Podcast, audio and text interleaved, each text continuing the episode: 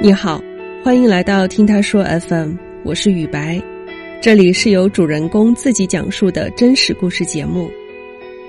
近段时间，印度疫情失控，在全球媒体上频繁刷榜，曾经连续多日新增超过四十万例。我们在新闻里啊，还看到很多印度的防疫神操作，就像是一场迷惑行为大赏。比如，他们认为牛粪、牛尿包治百病。我们本期故事的主人公陈先生，此刻正身处印度首都新德里周边，见证着这一场灾难。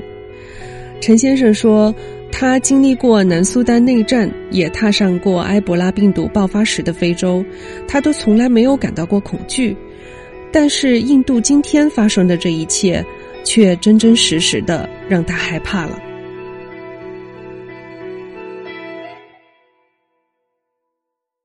我姓陈，今年三十二岁了。我是河北保定人，现在在印度，离新德里大概一个小时车程的一个小镇子上。我从事的是一个新能源行业。因为印度政府现在在推行这个 “Make in India” 嘛，他们也想发展自自己的制造业，就逼迫一些公司去他们那儿开工厂。我们公司也为了抢占这个市场嘛，所以就来这儿扩建工厂了。二零一九年十月二十五号来的，本身说的是只让我们待三个月，短期的一个出差，结果碰上这个事儿也回不去了。公司刚说中国爆发疫情了，让我们好好在这待着，现在待了一年多了。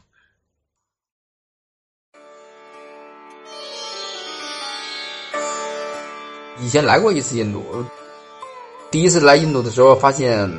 大街上满街都是牛，牛多自然牛粪也多，反正这是我最大的印象吧。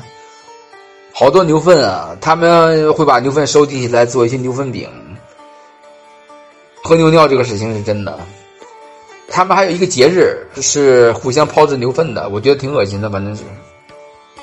我专门问过他们，他们说这个牛因为是神的坐骑。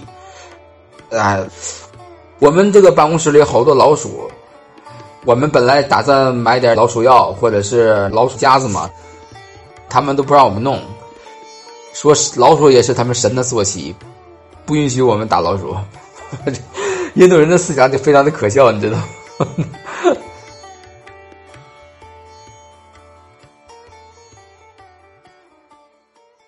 网上说用手那个清洁卫生嘛，那个是真的，大概有百分之八十的印度人吧。是用手的，有钱人还是用卫生纸的。我们这里是公司负责我们食宿的，所以也没有什么开支。租房的话，大概是一千五人民币一个月，物业加上水电的话是三千五，伙食费是一千。每一个中国人啊，在这里的花费大概是四千五人民币一个月。我跟你说一下印度人这个收入啊，待了这么长时间了，也是了解这个情况的。一般来说。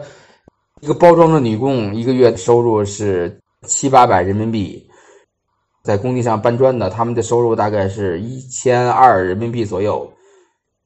基本上这里的工人的收入是一千人民币左右吧。但是坐在办公室里的人就不一样了，一般都受过比较良好的教育嘛，他们的起薪大概就是两千五人民币。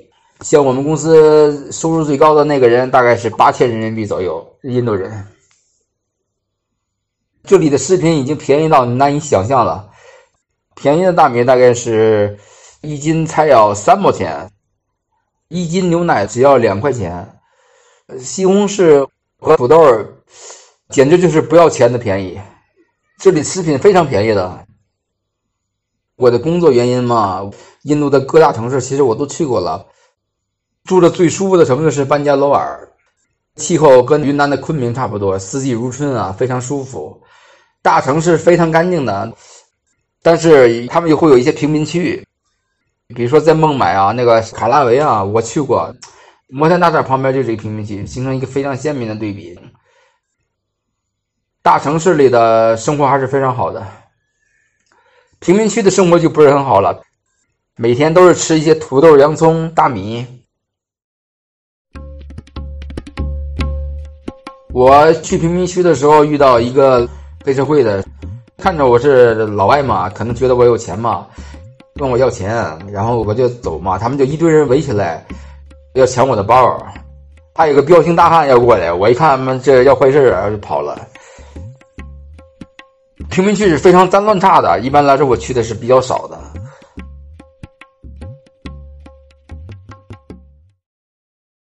印度人经常说什么孟买比肩上海，根本就没有那么回事儿。孟买跟上海差十万八千里。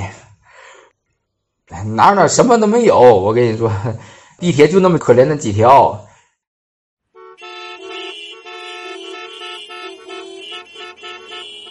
孟买那堵的呀，我去！我在印度从来没见过一个红绿灯，包括孟买呀、什么班加罗尔这种大城市，没有红绿灯。只要你一过街，这边司机就像谋杀你一样，车就冲过来了。进商场还得做什么扫描仪。看看有没有什么违禁物品，也是不太平吧。其实印度比非洲和东南亚的其他一些国家要好很多了，至少有电啊。虽然说这边一天大概停个两三次电，这边停电是有非常有意思啊。他们跟国内停电不一样，国内停电一年吧停个一两次，可能是因为线路检修嘛。印度这边是一天停个一两次。长的时候可能一天停个二十多次吧，每次只停个几分钟。我刚来的时候，手机充电器烧了好多个，笔记本充电器烧了好多个，应该和中国二十年前差不多吧。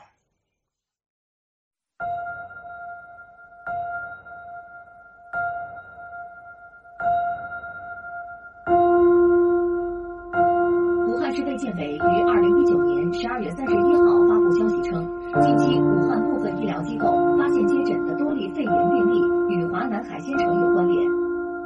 截至二零二零年的一月七号二十一时，实验室检出一种新型冠状病毒，获得该病毒的全基因组序列。接下来马上连线国家卫健委高级别专家组的组长钟南山院士。钟院士您好，针对人传人，现在这个判断是什么样的？中国开始疫情的时候，印度人可高兴了，我跟你说，他们这就跟过年一样高兴。好多印度人碰到我，哎，你们中国人是不是吃喝蝙蝠汤啊？我说没有这么回事儿，根本就。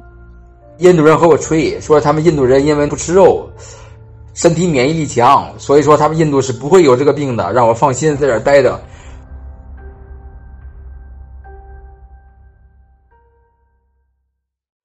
说实话，我当时都差点信了。结果过了一个月，印度开始嗖嗖嗖往上涨，涨到那个十万左右吧，开始往下降了。我本来都要回去了，票都订好了，他一下就从八千涨到二十万了，然后就不让我们走了。哎，愁死我了，都是。印度最开始的时候没有防疫措施，因为他们认为自己不会被感染的。后来印度开始有了之后嘛，第一波的时候，印度的防疫措施做的还是还是可以的。你上街的话，会有警察打你啊，拿个小棍子，挺有意思的。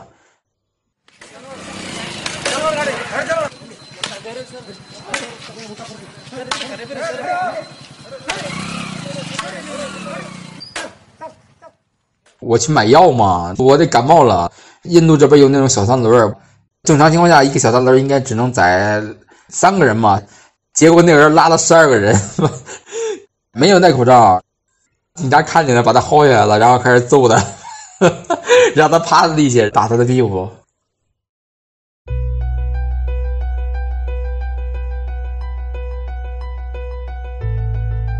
封城和咱们不一样，如果你想出去的话。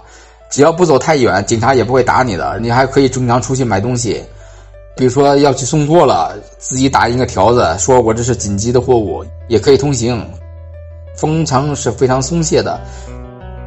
印度从来没缺过口罩，底层人是不戴口罩的，棉布或者棉布随便一裹就行了。只有上层人才戴口罩的。一个 N95 口罩这边卖十二块五，一天收入不到三十块钱的工人会戴吗？肯定不会戴呀。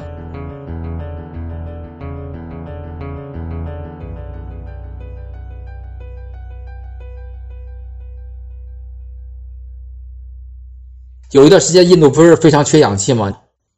印度政府已经颁布那个禁令了，氧气不允许工业使用嘛。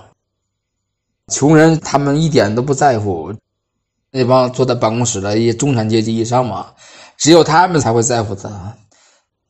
百分之八十以上是比较底层的一部分人吧，大概有百分之百分之二十左右吧，他们才有可能花十二块五，或者是花一百多人民币去那个医院看一下到底自己有没有感染。只有这部分人才会去做这些事情。印度全民免费医疗这个事儿是真的，但是你去了之后就会发现没有药，大夫垃圾的要命，垃圾到什么程度呢？国内的网上说什么缺什么氧气了，缺这个缺那个，其实说的都是公立医院。私立医院虽然也紧张，但是也没有说到氧气断供的程度。因为我有个同事就被感染了嘛，他就去了私立医院。你想保命，你还是去私立医院。要是没钱吧，那你去公立医院碰碰运气吧。手上只要有那么一点钱的人，绝对不会去公立医院的。印度这边随便一个私立医院起步价问诊费嘛，就是三十人民币。但是这边的药是真的便宜啊，大概只有中国的百分之一到千分之一。第一波疫情的时候其实没那么严重，印度做的还行，有一部分人是真的待在家里了。第二波根本就没有防控的，一点都没有。第二波的时候，最开始是只要你想去测就给你测。后来大概到五月二十二号左右吧，印度政府出台新规定了，没有症状不给测。我们公司就自己花钱去测嘛，找私立医院。第一次测发现四个无症状的，第二次测又发现第四个无症状的，第三次测还是发现四个无症状的。最保险的办法就是默认印度人全都有就行了，看见印度人我们就躲着。这种恐慌的情绪只在百分之二十的人里边传播，剩下百分之八十人家根本就不在乎的。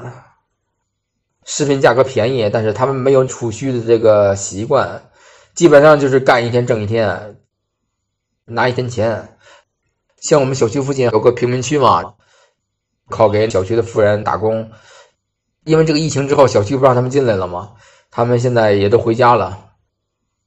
穷人该怎么过怎么过，他们的生活也没什么太大的改变，躺平了，反正就是。现在交的比较欢的，一般来说就是被波及到这些中产阶级了。有钱的人呢，有钱你就去私立医院测一测，拿一点药回家自己隔离，也是顶着呗。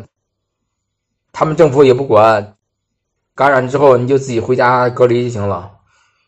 我就这么说句不好听的话吧，只有那百分之二十的人才能算人的。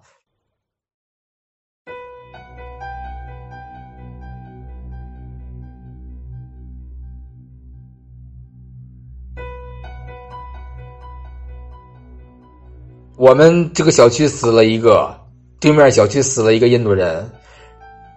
我身边一共有三十五个印度同事，十二个感染的，十一个都是无症状的。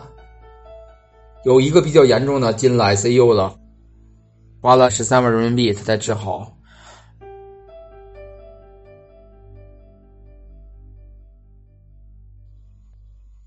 这帮印度人讨厌的很，他们自己都知道自己感染了，还出去跑步去，跑步、吃饭、看电影。我有一个印度的同事啊，他自己都感染了，还去看印度的板球联赛呢，怎么整现在？现在那个喝水冒着生命危险，吃饭冒着危生命危险，连呼吸都冒着生命危险了，还能怎么办呢？每天就是在宿舍办公啊，累了睡会儿觉，躺会儿。出去最多就买一点那个饮用水，买一点蔬菜。一般来说，只要下午四点我才出去，那时候印度人比较少嘛，买我们就是买一周的物资。饮用水我们都是纯净水，囤了大概有七八十桶吧，估计还能再喝一个月。平时我们吃啥，我们还吃啥就行了。食品没有断供的，政府要求这边的企业继续办公，继续生产。我们本意是想给那个印度员工放假的，也怕他们感染嘛。印度这边女人结婚之后也不工作的，万一他们老公没了之后。这一个家庭就没了，然后想给他们放假，但是印度政府不同意，要求上班，我都是服了。我去过好多国家了，其实二十多个国家了，原来那个南苏丹打内战，还有那个闹伊波拉病毒的时候，我都在，我从来没有感到过害怕。这一次我是真感到害怕了。为什么感到害怕呢？印度人真是他妈的是，他们都不怕死的。非洲人还知道躲呢，印度人他妈自己往上冲，都现在 跟一帮没有理智的人待在一起，你才会感到害怕。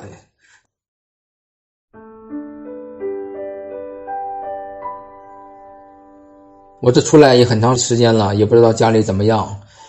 打电话听他们说都挺好的，隔个一两天吧，他们就会问我一下，问我怎么样了。我就说过挺好的，没关系，这挺安全的。附近一个感染都没有。其实我附近有五六十个感染的了。我也想尽快回去吧，看看我父母。本来我也想赚一点钱回去结婚的，结果到现在，唉。如果我早知道有这种事情，我肯定不会来嘛。还是我们中国好，能活着就不错了。就是时也命也，反正就这么过吧。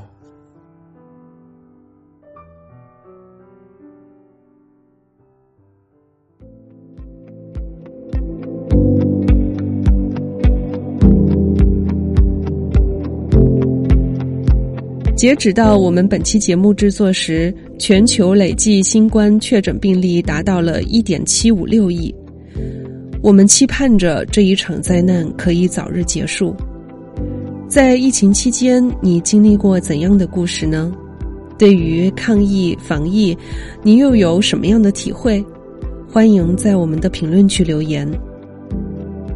你现在正在收听的是真人故事节目《听他说 FM》。我是主播雨白，如果你想分享你的故事，或是倾诉你的困惑，请跟我们联系。愿你的每个心声都有人倾听，每个故事都有回音。